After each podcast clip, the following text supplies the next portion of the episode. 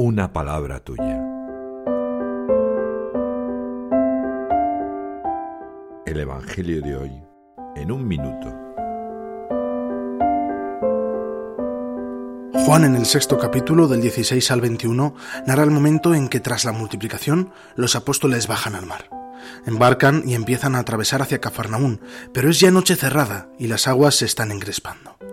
Entonces ven a Jesús acercándose a la barca y caminando sobre el agua. Soy yo, no temáis. Al ir a recogerlo enseguida toca tierra la barca en el sitio al que iban. Este Evangelio es como una joya de la revelación. Me recuerda que Cristo caminó sobre las aguas y pisoteó la muerte para darme la vida.